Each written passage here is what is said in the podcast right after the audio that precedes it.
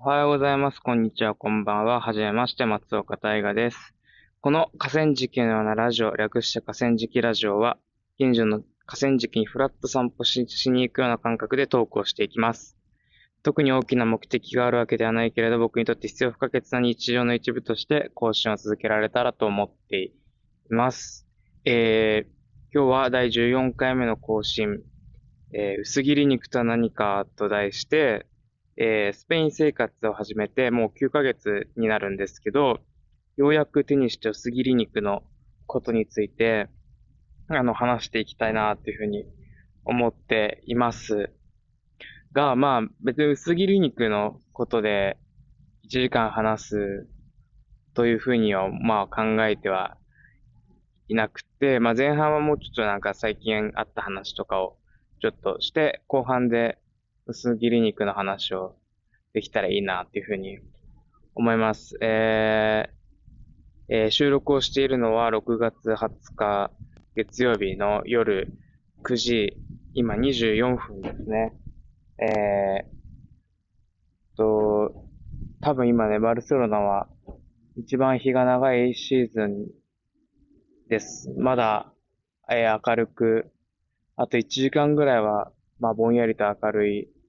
時間帯が続くかなっていうような感じですね。えー、あ、そうそうそう、あの、ちょっと、まあ、僕もバルセロナに来て、えー、えー、そうですね、14回、最初の、えー、このポッドキャストを更新したのは、いつ頃だろう、うん、2、3ヶ月前ぐらいですかね。あの、ちょうどね、ポッドキャストを、あ、もっと前か。前の家に、4月にこの家に引っ越してきたから、その前の家からやってるんで、4ヶ月ぐらい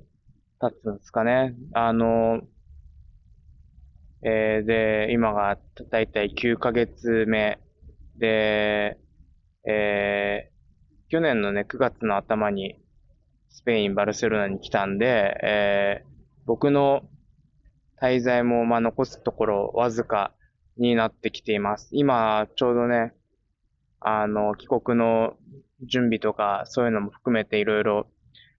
計画を立ててる最中で、まあ、えー、まだまだ、えー、不確実なことは多いんですけど、えー、9月の、あ、えっ、と、9月じゃないですね。あ、9月か。9月の末、もしくは10月の頭に、え日本に帰国しようかなっていうふうな計画を今立てています。まあ、あの、この家を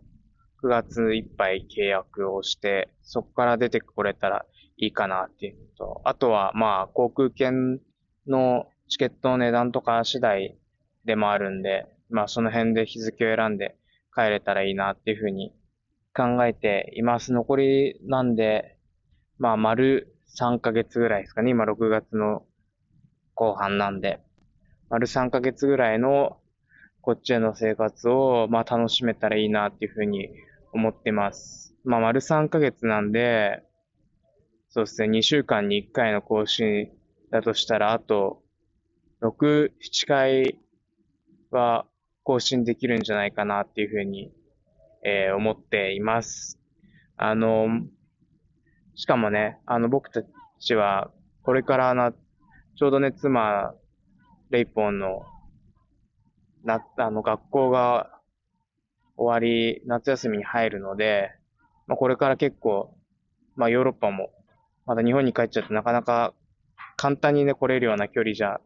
ないってこともあるんで、あの、まあ、お金には限界があるんですけど、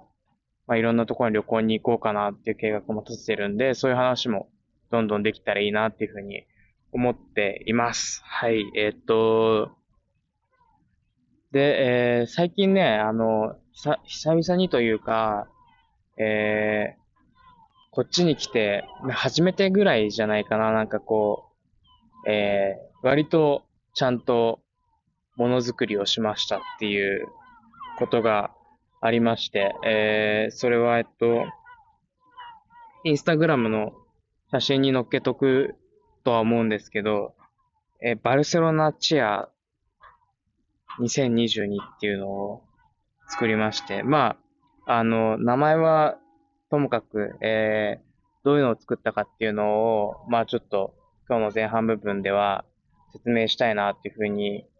思います。あの、僕はあの、以前にもなんか廃廃材について話したエピソードがあるんですけど、あの、あの、廃棄物とかすごく面白く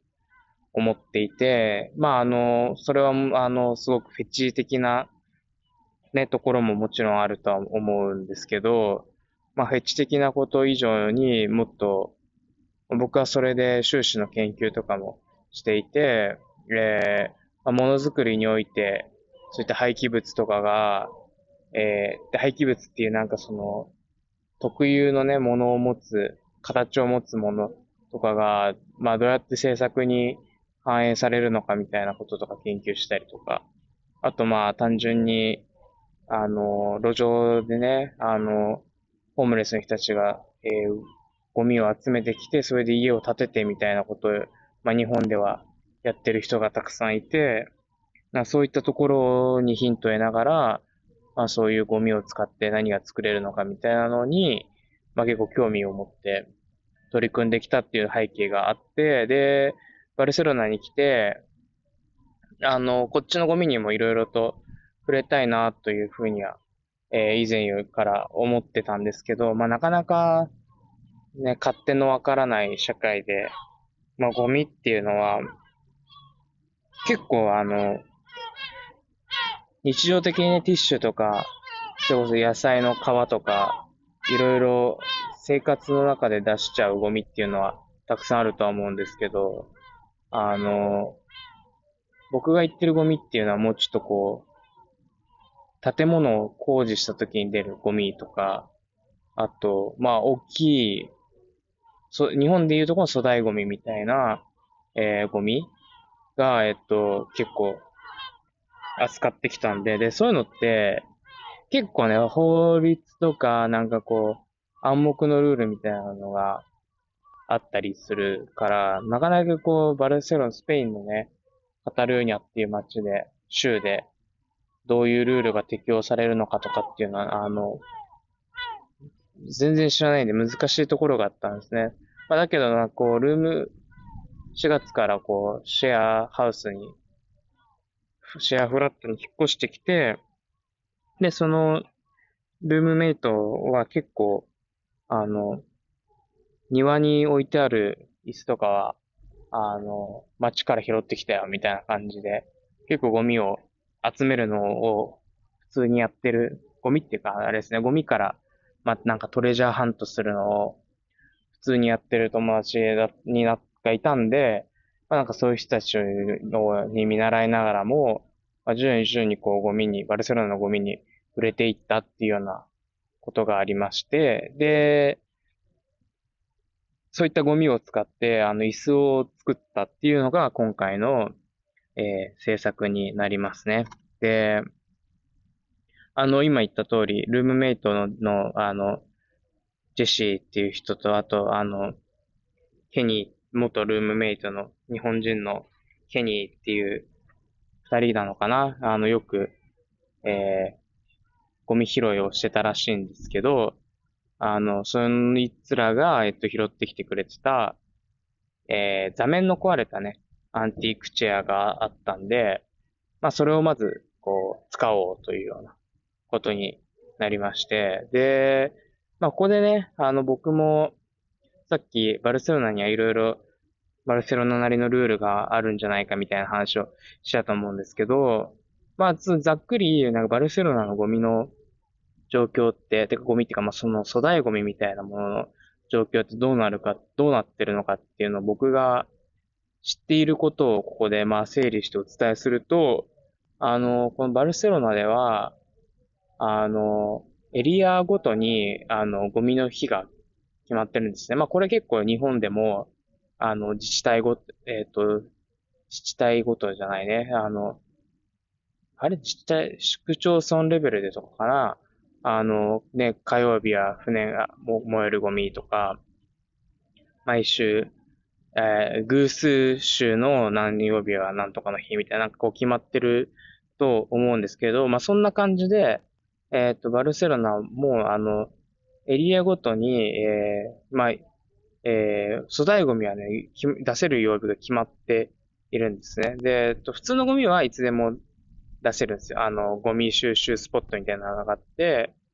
普通のゴミとかも出せるし、リサイクル、なんかこう、紙ゴミ？リサイクル用の紙ゴミのでかい箱が置いてあったりとか、瓶を入れられるのがあったりとか、そういうのが、あの、それね、広い通りに、そうですね、結構100メートルごとぐらいかな。こう、徒歩、徒歩1、2分で、2、1、2分で行けるところに1個は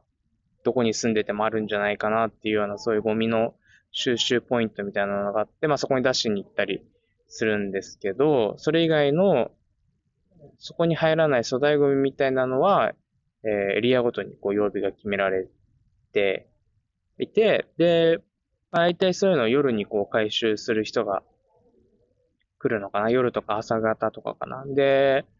その人たちがちゃんと回収できるように、まあ、それまでに、あの、道端に、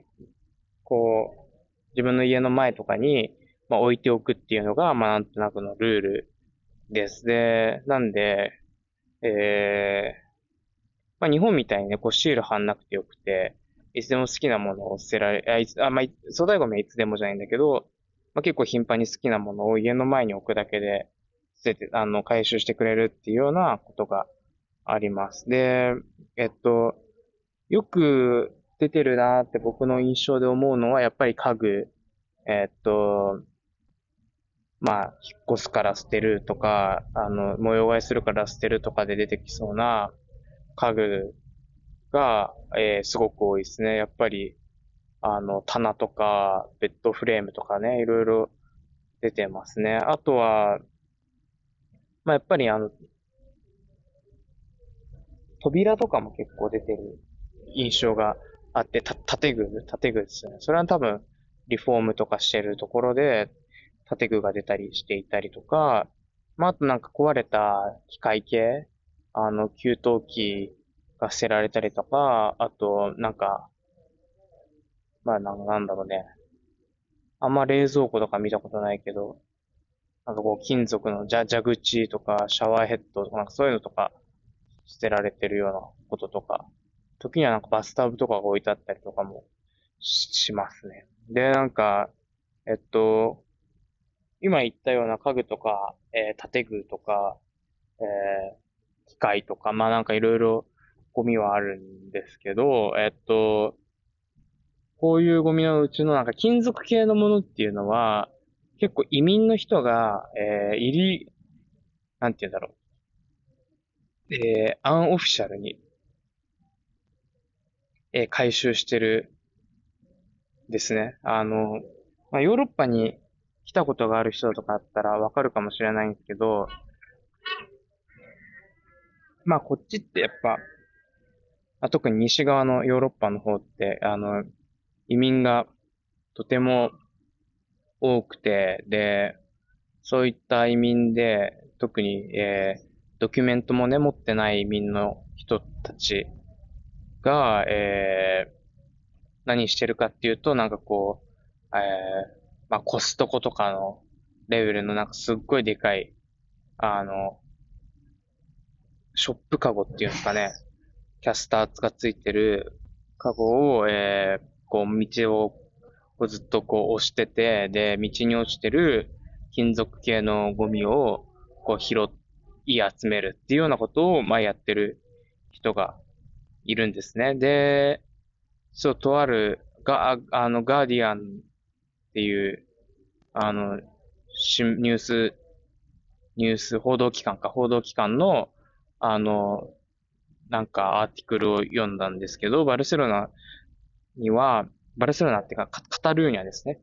えー、バルセロナがあるのを、は、カタルーニャ州っていう州があって、えっと、そのカタルーニャ州で、何人こういった、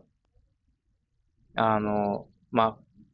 移民の人が、まあ、アンオフィシャルに、こうやって金属を集めて生活をしているかっていうのの、なんか推計をしてる、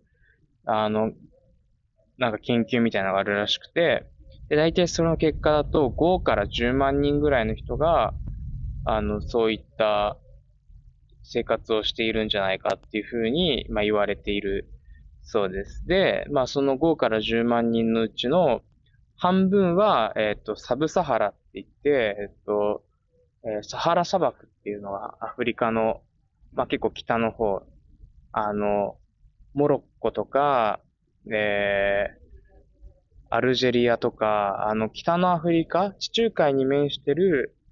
えー、る国の、のすぐ下が、あたりから、こう、サハラ砂漠が広がってるんですけど、サブサハラっていうのはそのよりも南のエリアのことを言っていて、まあ、えー、ほとんどのアフリカですね。まあなんかそういったところの人たちがその5から10万人のうちの半分ぐらいを占めてるらしくて、でさらに半分は、え、ヨーロッパの中でもやっぱりこう、経済がまだあまり、あの、まあ景気があまり良くない国の東ヨーロッパのところからも、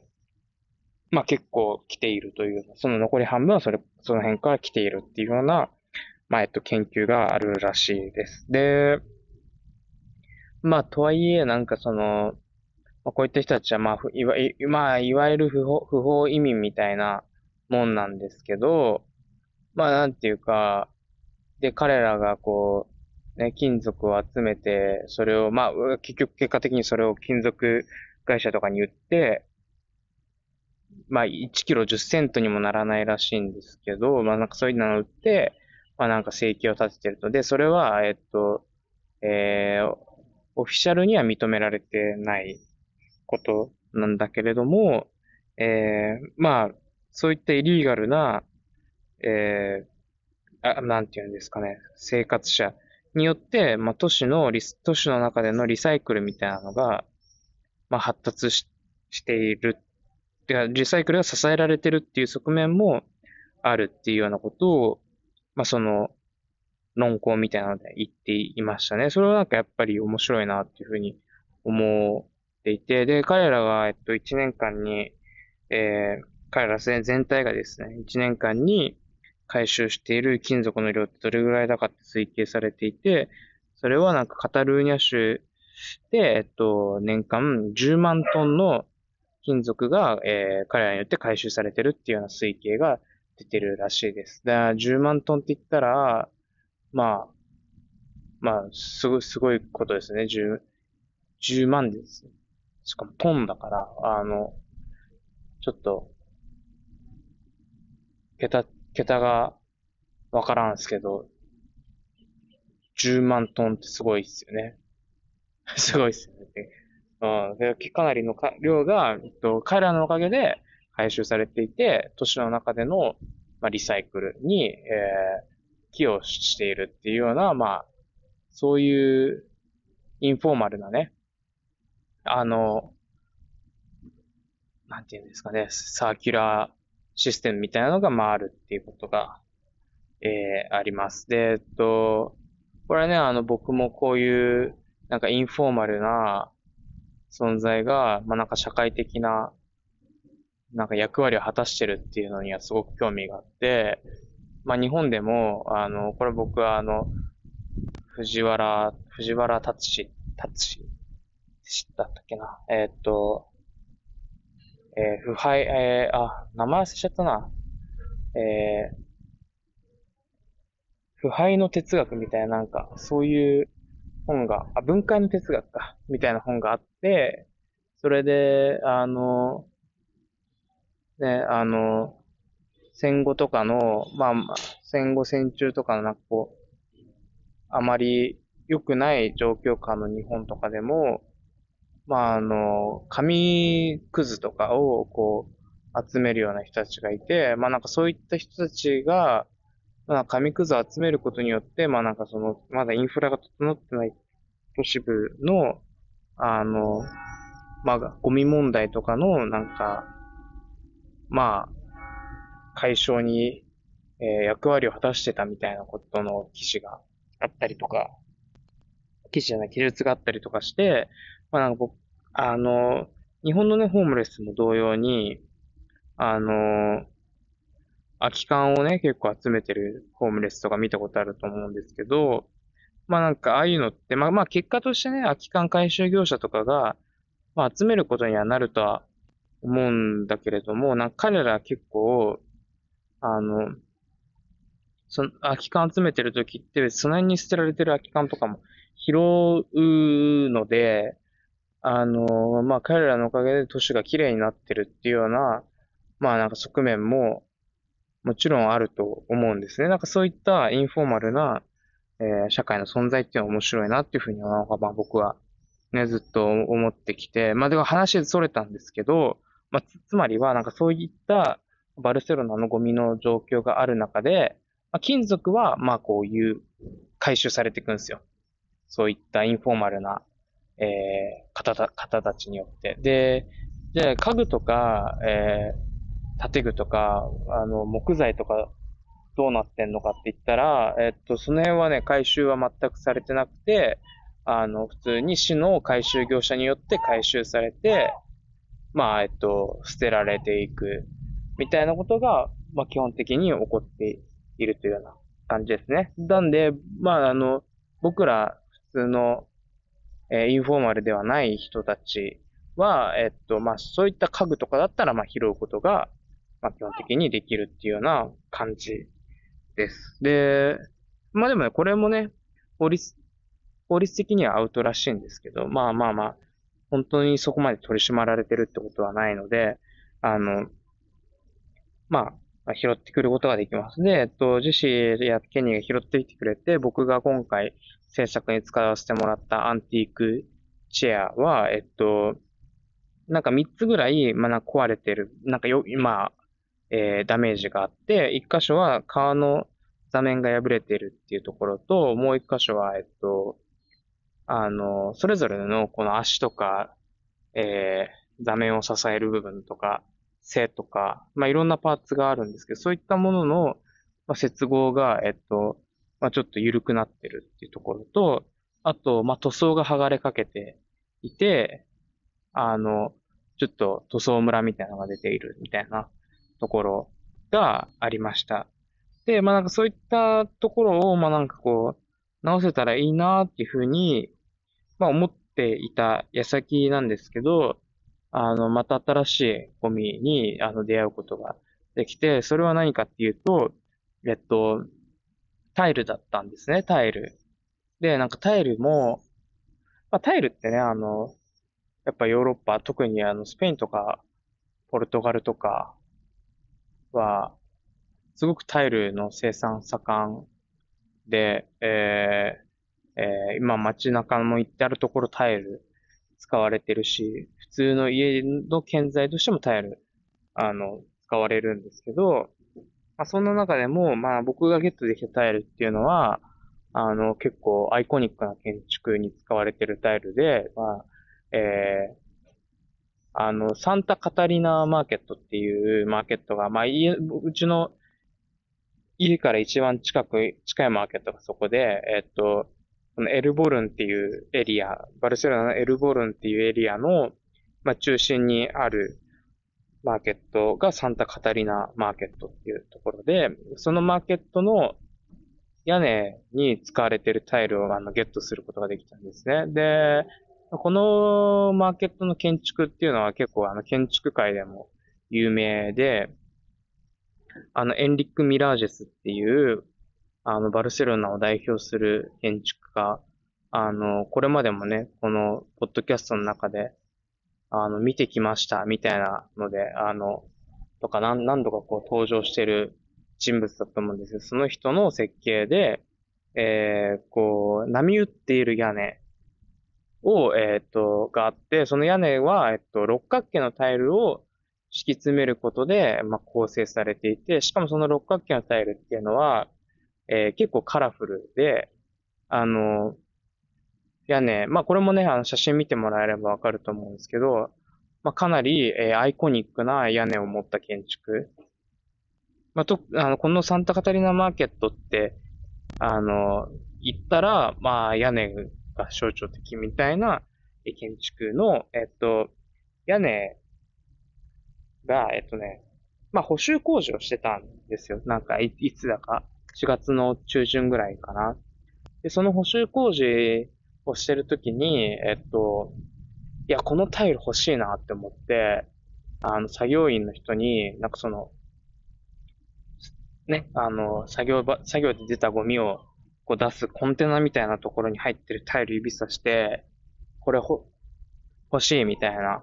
ことを言ったら、えっと、その作業員の人も心よく、あの、まあ、あの、全然言語は通じなかったんですけど、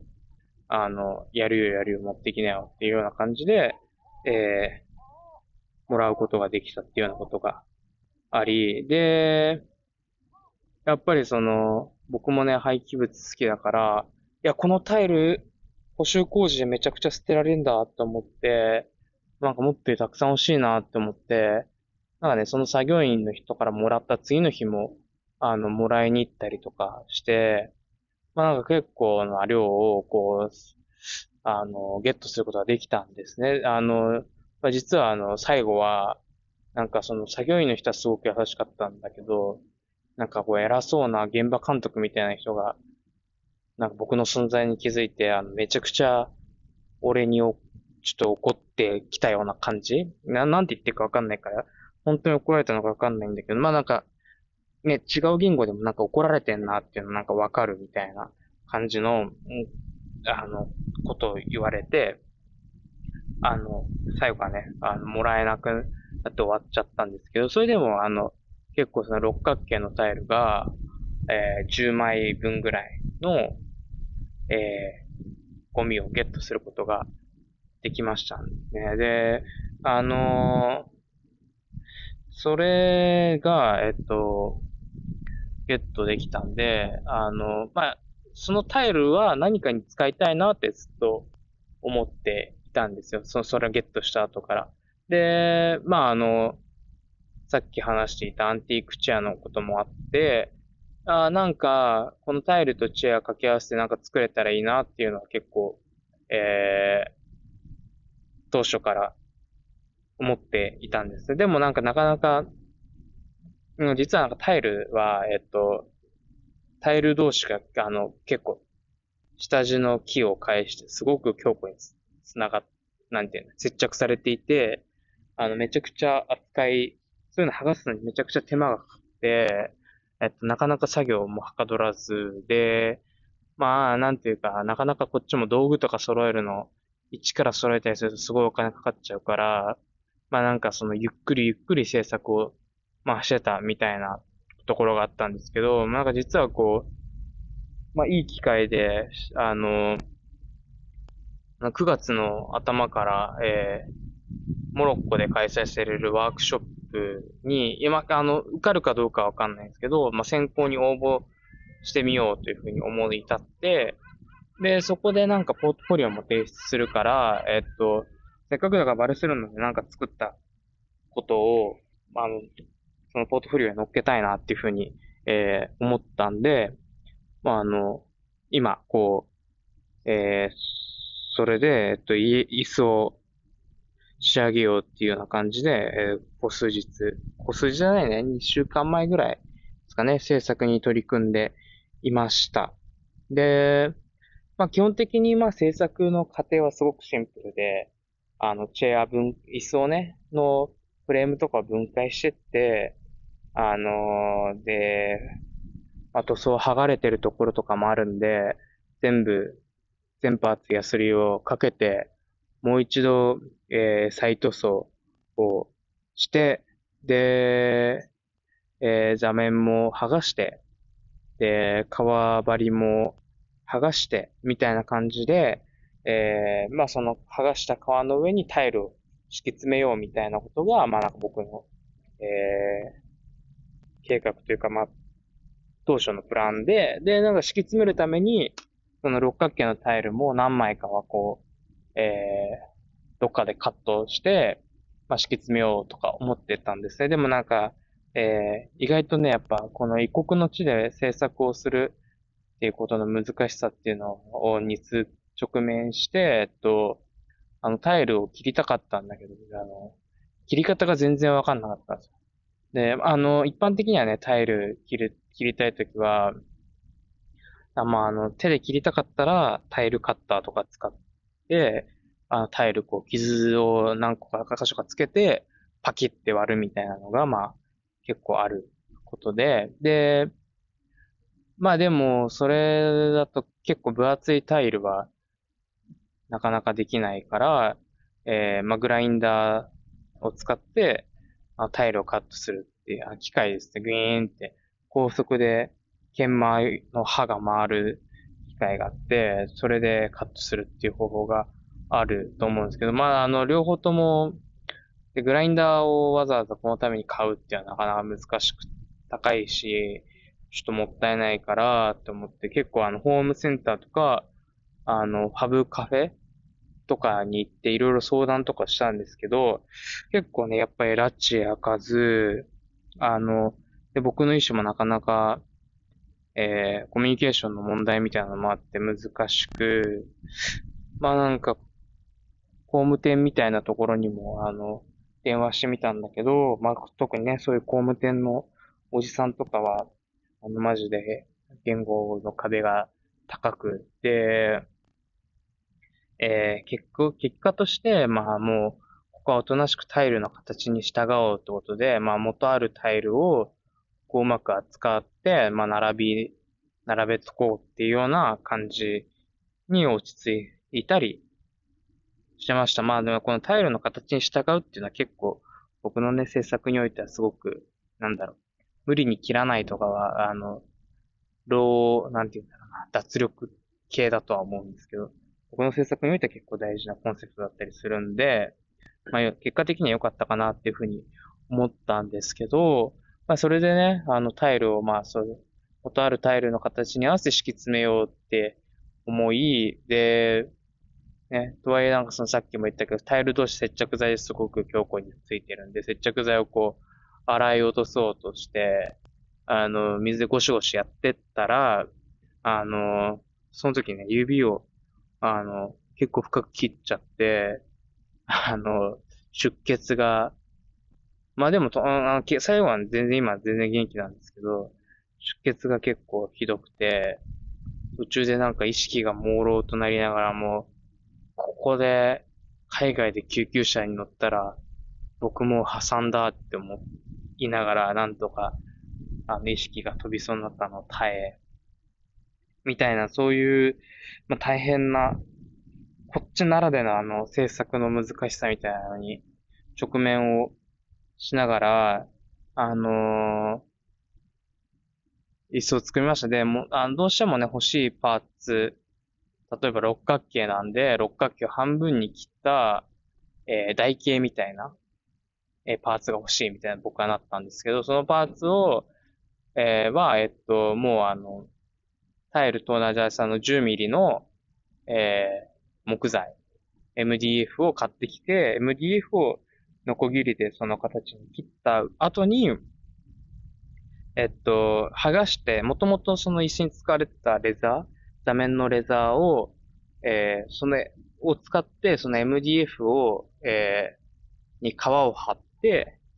えー、まあ、もともとその椅子に使われてた材料を、まあ、有効活用しながら、まあ、タイルとこう合わせながら、こう、タイルではないんだけど、革タイルをこう作って、まあ、そういったもので、えっと代用してったりしました。で、えっと、最後はね、ちゃんと、あの、えー、接着剤使って、で、あの、椅子のね、このパーツ同士もちゃんと接着剤を流してダボで止めてみたいなことをして、えっと、まあ、椅子の修理をしたっていうようなことを、が、えー、最近やった制作、バルセロナでやった、まあ、一番の制作にな、なりました。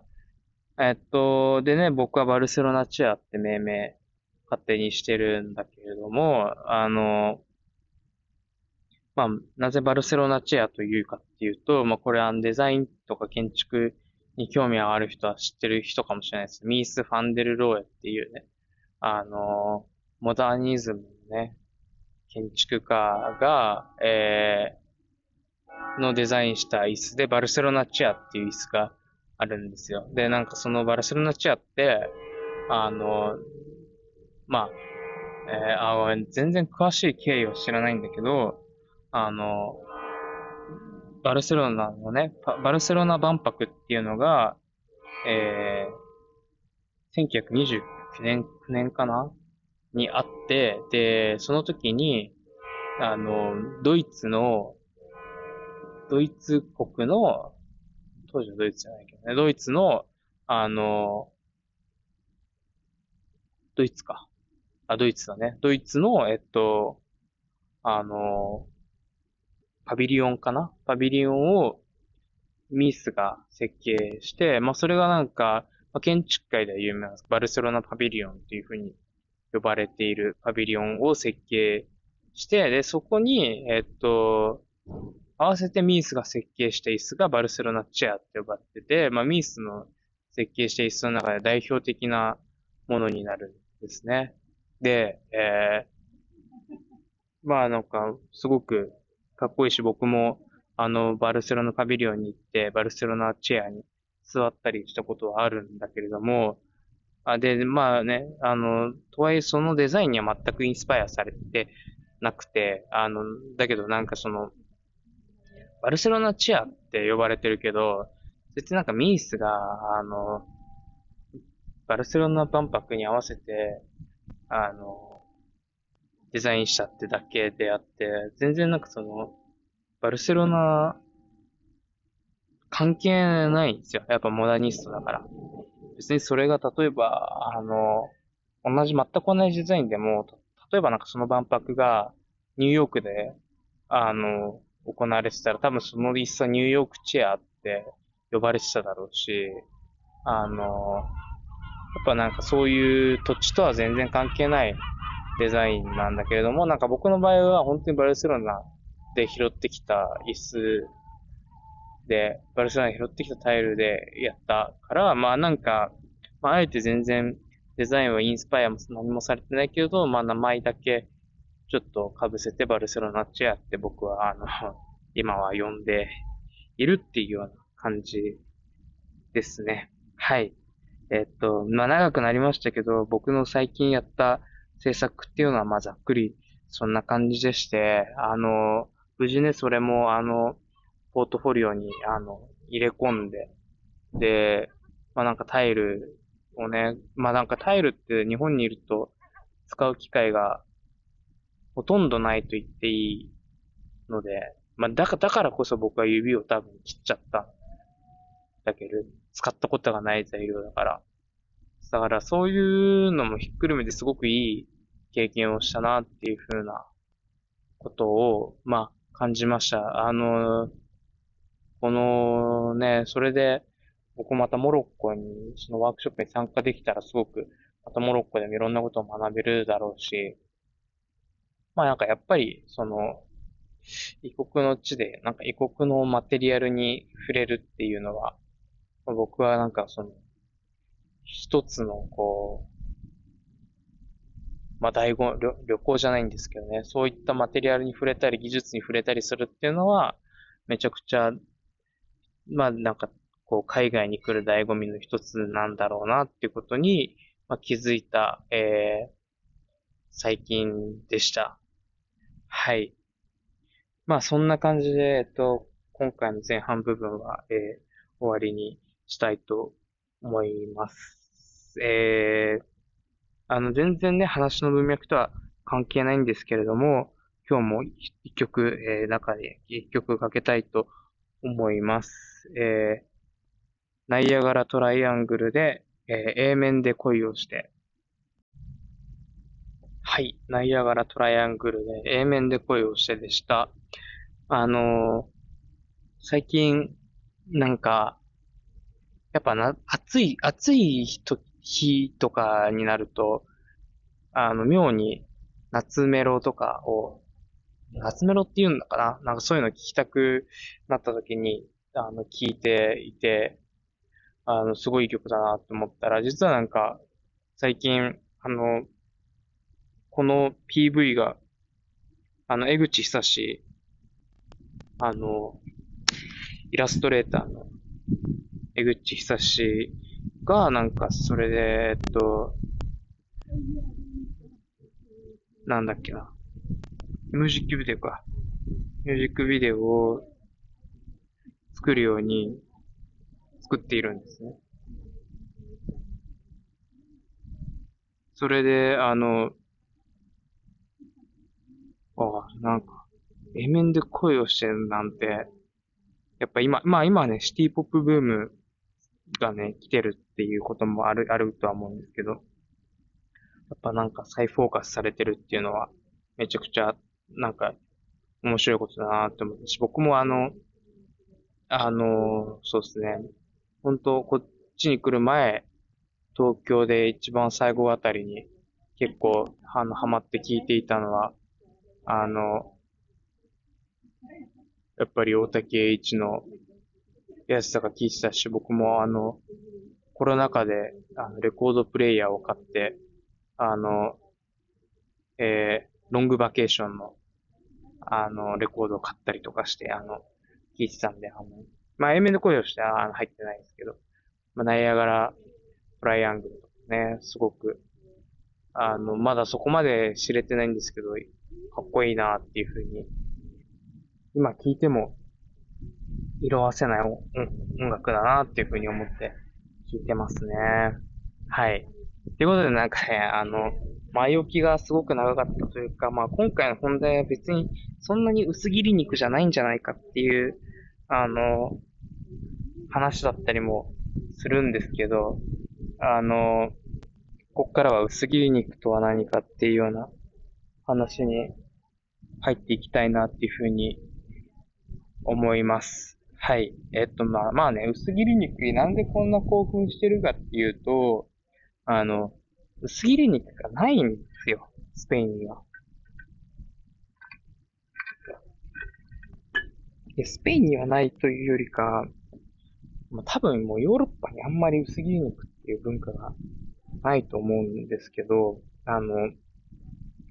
とにかくバルセロナにはなっては見つけられなくて、じゃあ、の、今からちょっと、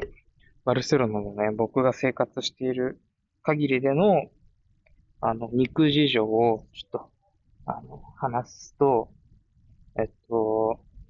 あの、まあ、肉をね、買いたくなったら、僕の場合は、スーパーに行くか、まあ、マーケットに行くかの二択なんですけど、あの、まあ、スーパーだとね、どうなってるかっていうと、結構今日日本と同じような感じで、あの、パックリで売られていて、で、でも日本とちょっと違うのは、あまり小分けにはなってなくて、あの、やっぱり、1パック 500g からみたいな感じで、500g1 キロ 700g とか買う必要があるみたいな感じですね。で、と、肉の種類としては、まあ日本と一緒なんですけど、まあ牛、豚、鶏がメインにある中で、他にもラムとか、あと、ウサギをね、結構売ってますね。ウサギを食べる。あと、まあ、うずらは、うずらを売ってるところとかもあったりもします。で、えっと、あの、まあ、とはいえやっぱ牛、豚、鶏は一般的で、あの、牛肉だと、あの、いわゆるステーキ肉みたいな、ある程度 2, 2センチとかかな、切られてる厚みで売られてて、で、結構あの、真空パックされてる肉が、あの、多い、売ってますね。で、あとはあの、フィレテって言って、あの、まあ、こっちいうとこのスライスなんですけど、スライスとは言っても、やっぱりあの、5ミリぐらいはあるいわゆる、そうですね、なんか洋食屋さんの、えー、ポークジンジャーみたいな感じの厚さがある、えー、フィレテ。で、牛肉のフィレテと、あとはひき肉。ひき肉はね、あの、もちろんあります。で、豚肉になると、えっと、まあ、フィレテで、あの、ロースとか、えー、肩ロースとか、まあ、ヒレとか、バラ肉のフィレって、あの、全部一通りいろんな種類があるのと、まあ、あと、あの、サイコロになってるやつ。だから、日本でいうとこの、えー、カレーシチュー用の豚肉とかも売ってるし、あとリブ、骨付きのリブとか、もちろんひき肉も売ってるっていうような感じで、で、まあ、鶏肉は基本結構日本と一緒なんですね。で、だけれども、あんまり、その、えー、砂肝とか、レバーとかは売ってない。で、えー、あとは、えー、もも肉を買いたいってなった時に、なんか骨がついてるとか、骨付きのままで売ってたりとか、まあそういうのも結構、えー、日本と違うかな。あの、開いてて、えー、なんていうの、骨を取って開かれた状態で売ってる鶏もも肉とかはあんまり売ってなかったりするっていうのと、あと日本だと、まあ、もも肉と胸肉、あの、胸のがパサパサしていて、あの、ももの方が、あの、なんていうの、油分が多くてジュジューシーってよく言われてると思うんですけど、で、もも肉の方が、あの、値段が高いと思うんですけど、こっちの場合は、なぜか胸肉の方が、あの、値段が高い。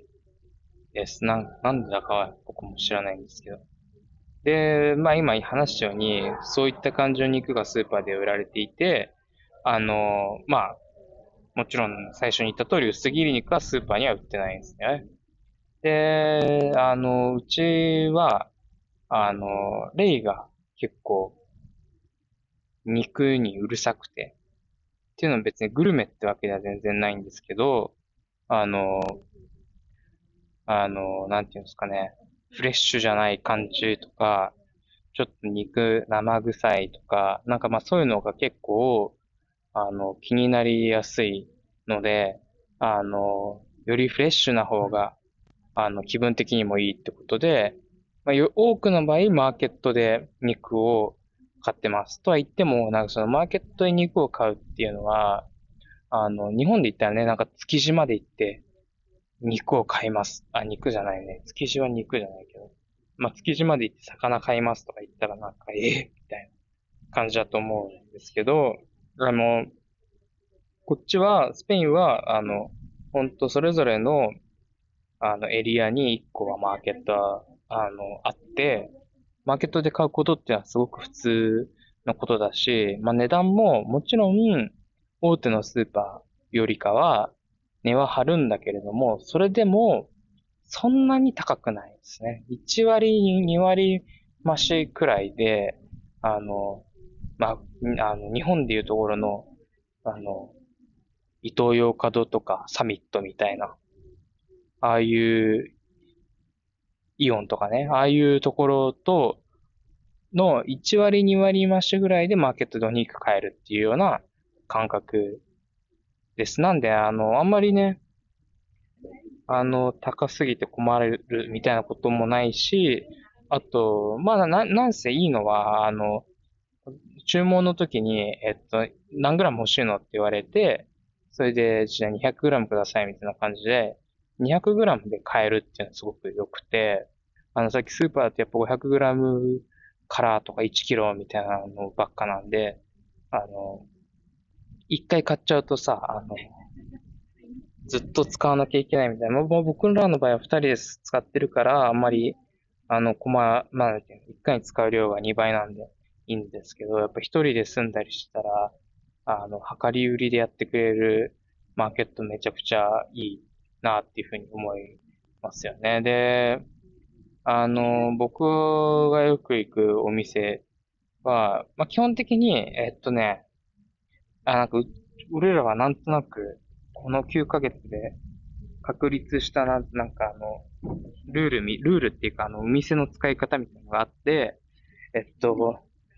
鶏肉は、あの、メルカドーナっていう、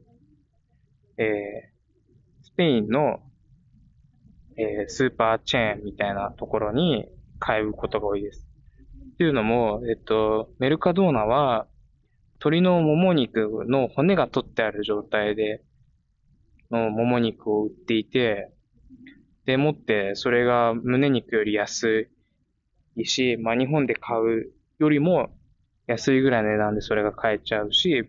あの値段も、あ味もあの美味しいので、あの結構メルカドーナで買うっていうのが多いです。で、しかもね、メルカドーナは鶏のレバーとか、つなぎも持ってて、あの、面白いんですよ。あの、レイはそういうの食べないんだけど、僕は前はレバーをなんか食べたくなって、無性に。無性にレバー食べたくなるときって、あるよね。僕はなんかね、そういうときは、なんか中華料理やってレバニラ、日本では食ってたけど、そう、なかなかそういうのもないし、こっちでは。あの、レバーを食べまし、食べたりするために、あの、そのメルカドーナってスーパーに行ったりしてました。で、豚と牛は、基本的にマーケットで買います。で、あのね、豚が多い。っていうのはまあ高いからね、牛は。僕らはあの豚肉を食べがちなんだけれども、あの、よく行って、もう顔なじみの豚肉屋さんがあって、あの、あ、マーケットはちなみにその豚肉屋さん、牛肉屋さん、鶏肉屋さんで、あの、分かれてるんで、あの、に日本は結構ね、あの、精肉店って言ったら豚も牛も鶏も全部扱ってるところが多いと思うんですけど、こっちのマーケットは、あ全部扱ってるお店ももちろんあるんだけど、えー、豚だけとか牛だけっていう専門店も、の方が多いと思います。で、えっと、僕がよく行く豚のところは、あの、精肉以外にも、あの、まあ、これ日本と一緒だね、コロッケ。あの、揚げる前のね、衣ついた状態のコロッケとかも売ってるし、あと、あの、生ハムだよね。やっぱスペインだから。生ハムとか、まあ普通のハムとか、加工肉系もすごく揃っていますね。で、僕はよくそこではやっぱひき肉を買ったりとか、あと、えー、豚バラ肉を買ったりとか、えー、肩ロースを買ったりとか、あと、まあ、よく買うのは何かな。ああと、あれだね、スペアリブとかを買ったりしてます。で、まあ、それね、買うと、えっ、と、例えば豚のバラ肉を買ったときに、あの、今日はこれをそのまま確認にしたいと思った時とかだったら、あの、一切れで、で、一、さ、えっと、例えば 500g ください。一切れでお願いしますって言うと、あの、もうあの、塊で出してくれるし、あの、カットしてくださいって言えば、あの、まあ、包丁でね、カットしてくれるっていうような感じです。まあ、大体、でもね、やっぱ、あの、それでも、薄切り肉にはならなくて、あの、一番細くしてくださいって言っても、やっぱりそれでも5ミリとかは、にはなっちゃうっていうような感じです。でもなんかすごく面白くって、あの、そこのね、僕豚肉屋さんすごく大好きで、あの、例えばだけど、なかなか自分では切れないけど、あの骨付きのね、えー、スペアリブとかも、なんか骨に沿って縦に切ってくれ、骨を断ち切ってくれみたいなことを、あの、伝えると、なんかもう、すごくでかい斧、斧みたいな包丁でバンとか言って骨を断ち切ってくれたりして、そうすると、あの、煮込み料理とかにするとすごく出汁も出てうまいみたいな、なんかそういう感じで、あの、使えるんで、めちゃくちゃ重宝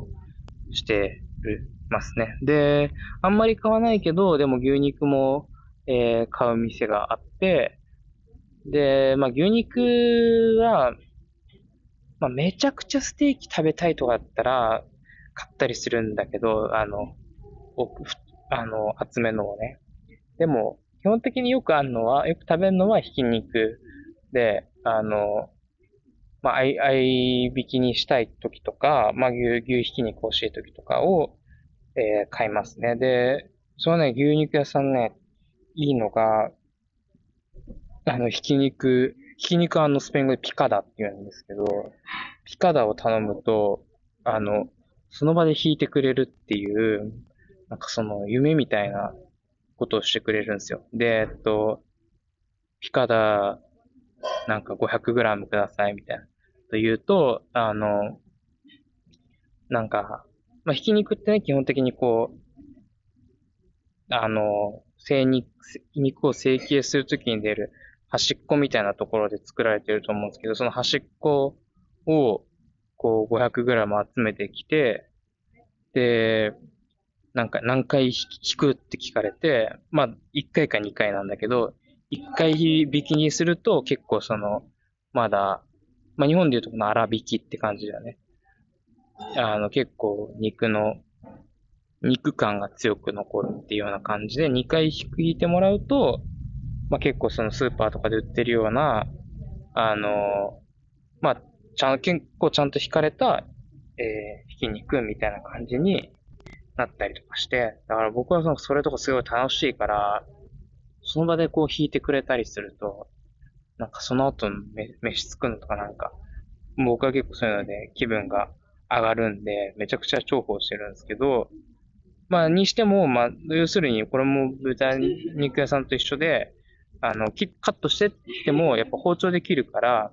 どうしても、やっぱ 5, 5, 5ミリくらいにはなっちゃうんですよね。で、まあ、生姜焼きとかね、あの、例えば、なんだろう。まあ、生姜焼きぐらいかな。生姜焼きぐらいの作る分にはあんまり問題ないかもしれない。ちょっと厚めの生姜焼きだと思えば全然いいと思うんですけど、でもなんていうか、僕らがしゃぶしゃぶとかすき焼きで食べるようなお肉っていうのは、あの、やっぱマーケットでも、スーパーでも、やっぱ、やっぱりないんですよね。で、なんか、まあ、今回ね、僕は結果的に、あの、それをやってくれてる肉屋さんに行って肉を、しゃぶしゃぶ用のね、薄切り肉を買うことができたんですけど、なんかそもそも、あの、やっぱ、これって食文化の違いだから、なんでその食文化違うんやろみたいなことを、まあなんかちょっと気になって、あの、少し調べたんで、まあ、ほんと少しで、本当に少しだけど、まあなんかもうべ、まあ、まあ、あの、当然なんだけど、あの、ヨーロッパの肉食文化って、かなり歴史が深くて、あの、なんかとある記述では、なんかその、あとあるなんか、なんか学説、学説っていうのかな。まあ学説でもないとは思うんだけど、あの、フランスの、なんかラスコー洞窟の、あの、ラスコーの壁画って、あの、有名な、あの、洞窟に先住、先あの、人間の、すごく古い人たちが住んでた。説明がめちゃくちゃだな。ね、その洞窟に書かれた壁画で、あの、もう、あの、牛、当時のなんか牛的なものを、えっ、と、狩りをする、えっ、と、絵とか書かれたりとかして、まあなんかその狩猟採集、あ、狩猟か、狩猟をして、えっ、と、めちゃくちゃ肉を食べる、てるっていう技術がもちろんあるし、あの、イタリアのハムとかって、なんか紀元前の5、6世紀ぐらいに、もうなんか、今のハムの原型みたいなのがなんか出来上がっていたらしいみたいなことがあって、あの、まあかなり肉食文化、そして、えー、牛とかね、豚を食べるっていう文化があるっていうのが、あの、わかるですよ。で、で基本的に飯食うときってこっちの人は、あの、ナイフフォークだから、あの、薄くなくていいっていう、そういう理由もありますよね。塊で全然いいから、塊で出てきて、それをプレートで、ナイフとフォークで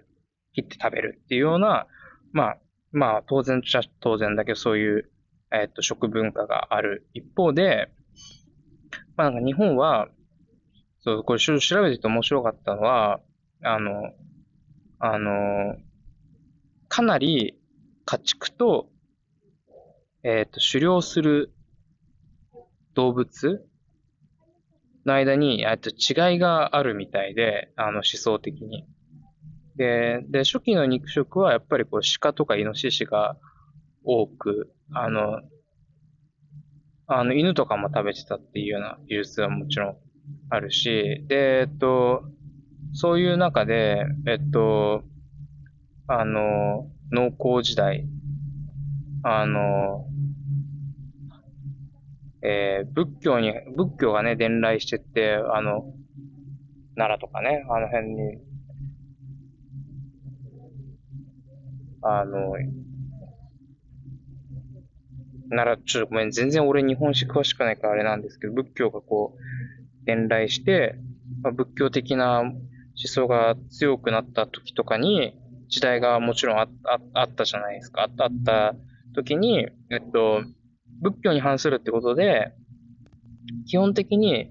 摂生の、摂生をやめて食肉をやめるっていう、えー、法令とかは結構日本では何度か出ていて、で、例えばだけどなんか、その狩猟のやり方みたいなのも制限をかけたりしてたらしいです。で、えっと、なんかそれって今、今も、あの、ありますよね。あの、あの、できるだけ痛みを感じない方法で、えー、屠殺するとか、まあ、できるだけこうストレスがかからない環境で、えー、飼育するみたいなね、そういう感じのと近いとは思うんですけど、当時から、あの、その、仏教に反して、まあ、動物を殺すっていうのは良くないとか、まあ、狩猟するにあたって、こういう狩猟の仕方は良くないみたいな、それは仏教に反するからみたいなことがあったらしいです。で、もちろんそれはもちろん家畜も、家畜はね、食べるものじゃもちろんなかったし、基本的に、えっと、家畜の食を食べるのはタブーだし、えー、他にも時代によっては、あの、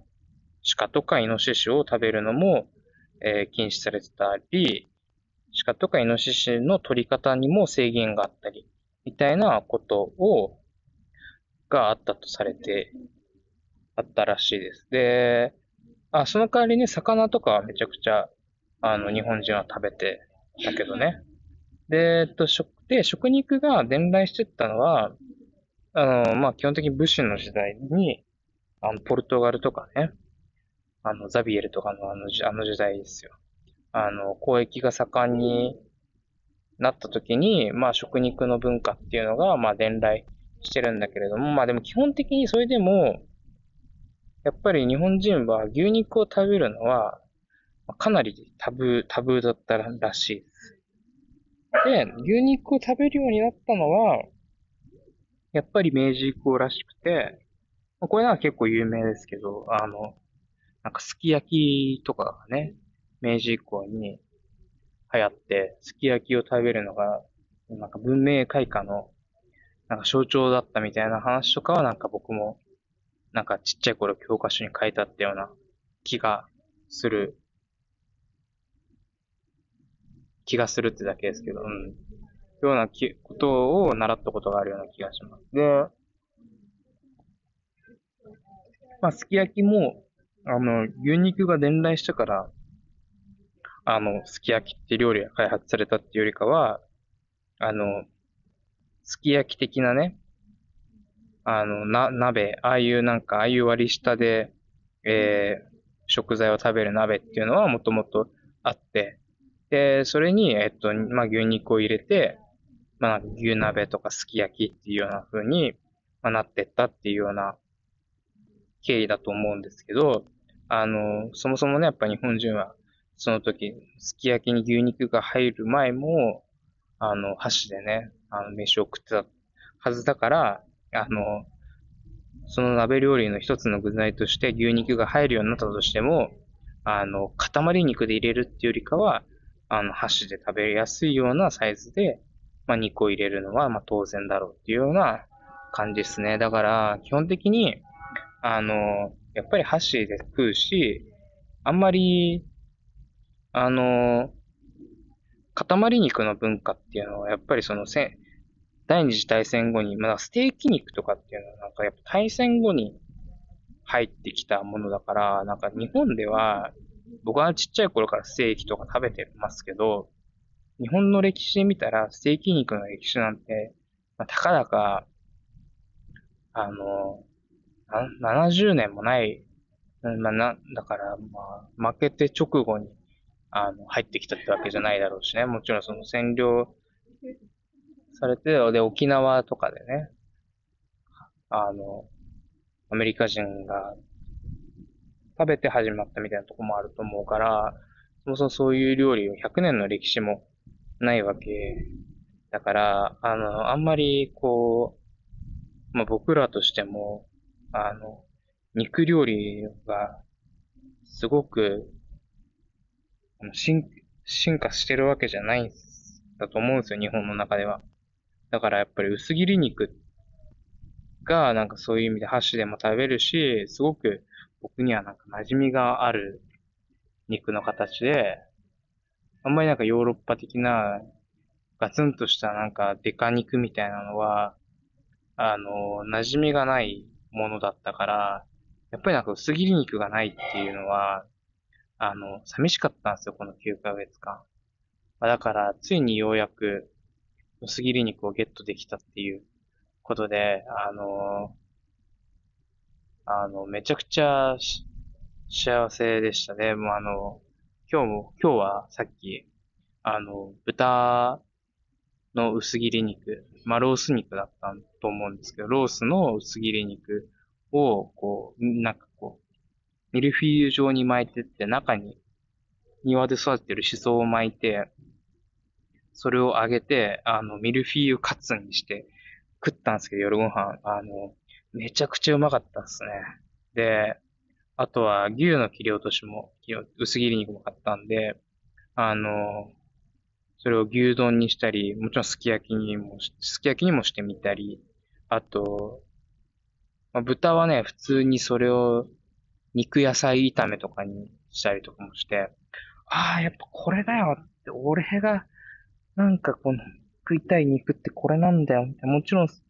塊の肉もうまいけど、このなんか、箸で掴んでご飯にバウンドさせて、食う肉ようやく食えた、みたいな感じでめちゃくちゃ、あの、あの、最高でしたね。で、なんか、まあね、9ヶ月も経ってようやく変えたんですけど、あの、まあそのお肉屋さんで、あの、今僕が住んでるところから30分ぐらい行かないと、もっとかな、3、40分ぐらい行かないとないようなところで、あの、遠いんですね。で、あの、まあ、なかなかそこまで肉だけを買いに行くっていうのもできず、で、なんかそこって、あの、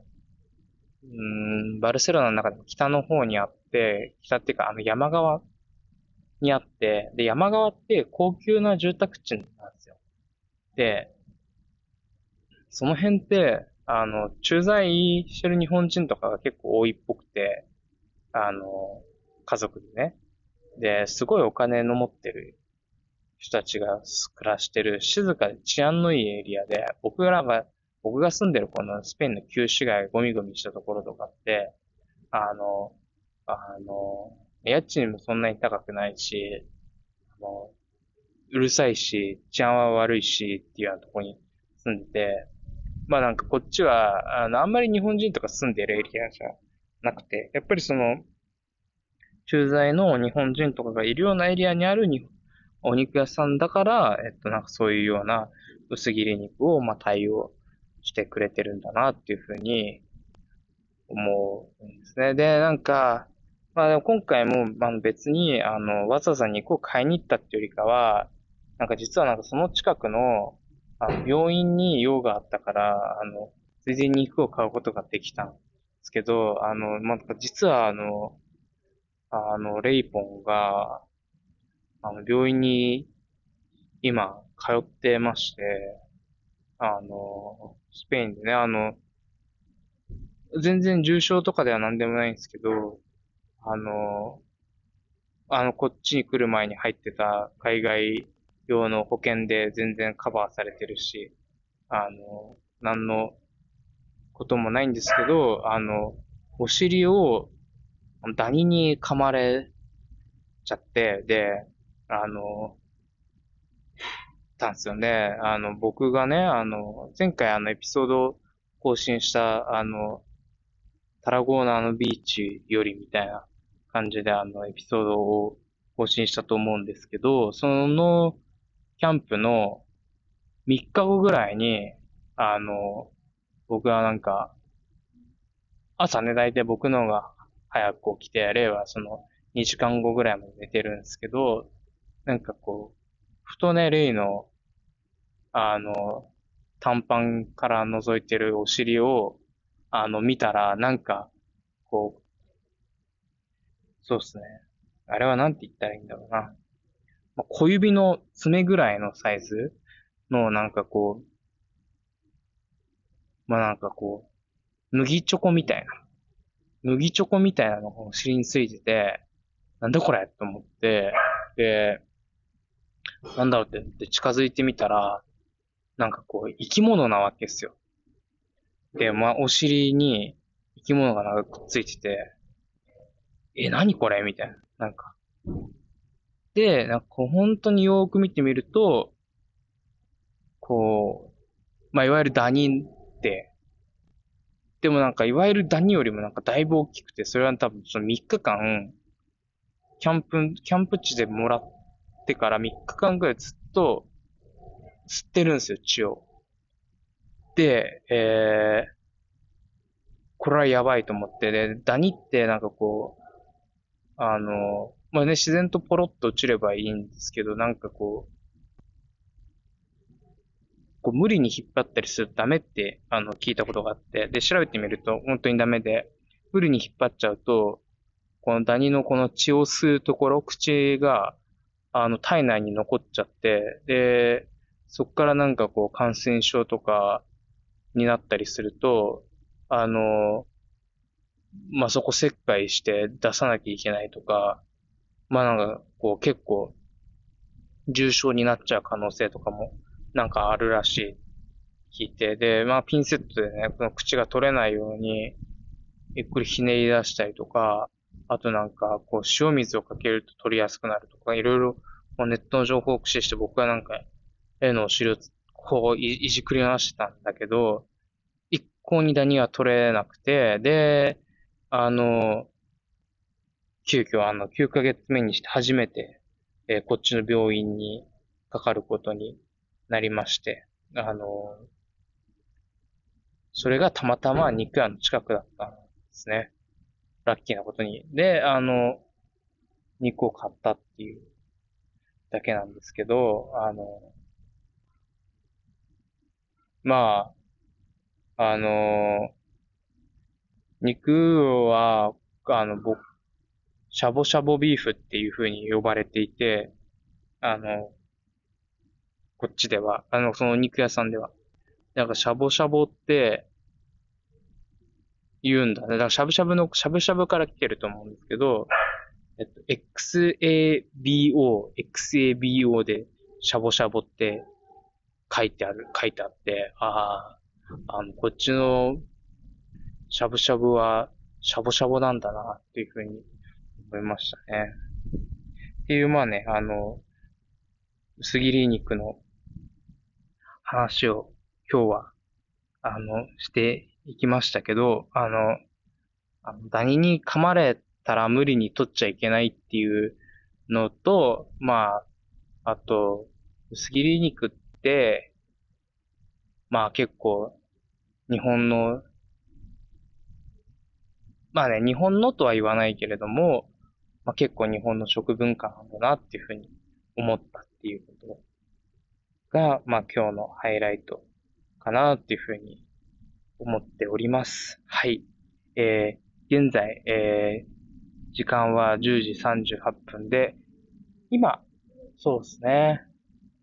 まあ暗い、夜は、あの空は暗くなってきましたけど、なんかこう、何かに反転して、まだちょっと雲が、赤みがかってたりとかしています。あの、バルセロナは、街もこういうし、あのね、旧市街に住んでると、特になんですけど、いろんなお家のライトに照らされて、明るい夜を過ごしますね。あの、えー、今日の更新はこの辺で終わりにしたいと思うんですけれども、えー、次回はね、あの、まあ、次回はね、というか、えー、今週の、えー、日曜日から2泊3日で、あの、ロンドンに、えー、行ってきますんで、おそらくその話とかをできたらいいなっていうふうに、レイと一緒にね、できたらいいなっていうふうに思っています。あの、あの、幾何学模様っていうバンドがあるんですけど、で、今年解散しちゃうらしいんですけど、そのバンドの、ヨーロッパ拠点にしてるバンドなんで、まあでも日本人がやってるバンドで、それのロンドンでのライブがあるっていうことで、それに合わせて、えー、ロンドンに行き、で、まあ、僕はね、ロンドンにまだ行ったことないんで、まあちょっと、まあ2泊3日っていう結構、あの、きちきちのスケジュールではあるんですけど、ちょっと楽しめたらいいなっていうふうに思っています。じゃあ、次回はね、せっかくなんで、あの、あ、レイとも一緒に行くんで、あの、ロンドンの振り返りなどをしながら、で、ダニの調子はどうかっていうようなことも聞きながら、二人で、あの、更新できたらいいなっていうふうに思います。はい。えー、まあ、あの、あの、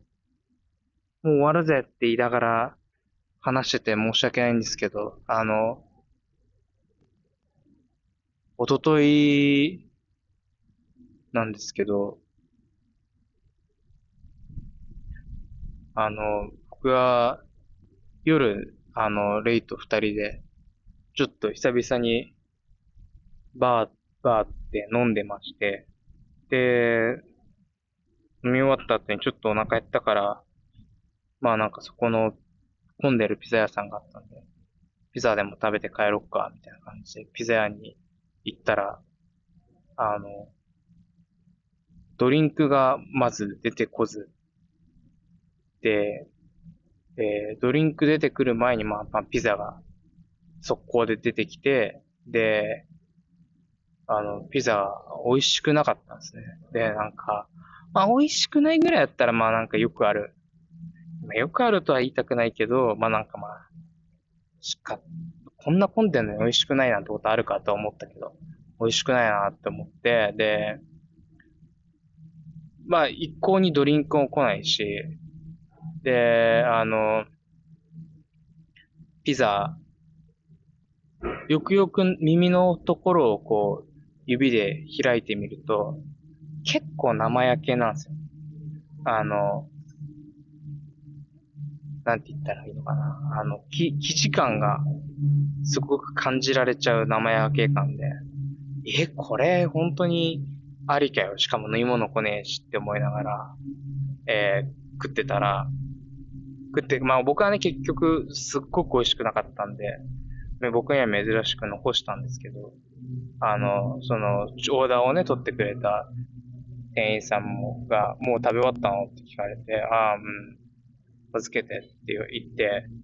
美味しくなかったよってなんか僕はい、い言ったんですよ。で、で、会計もね、ドリンクを計算されてるからドリンクもらってないよって言って、まあ結構僕も、あの、イライラしてしまい、あの、出てくるってことがあって、まあでも、どうなんて、なんかその飲み物出てこない、味美味しくない、あれ騎士生焼けじゃんみたいな、なんかそ三本パンチを食らって、あの、あの、イイライラしない方がすごいんですけど、僕はなんかすげえイライラしちゃって、あの、美味しくないって言って、俺もこの、このピザめちゃくちゃ嫌いだ、みたいなこと言って、しかも飲み物もらってないし、みたいな感じで、あの、結構強く言い放って、店を出てきたんですけど、あの、あの、その僕のよろしくないというか、い、い、怒っている僕の態度に対して、あの、そんななんか店員さんに怒ったって仕方ないじゃんという冷静な言葉をえー投げかけられ、まあ僕の未熟さを、あの、大変知り、知るようなことをおととい経験しましたね。なんで、あの、僕も、あの、もっと頑張んなきゃいけないな、人間として、えーちゃんとした人間になれるように頑張りたいな、というふうに、あの、思っている今日この頃です。はい。でも、生焼けのピザは、ちょっと、もう食べたくないなっていうような感じですね。じゃあ今日の最後の曲は、えーエレファントを貸しまして、俺たちの明日です。はい、みんな、あの、さあ頑張っていきましょう。あの、また、どこかでお会いしましょう。じゃあね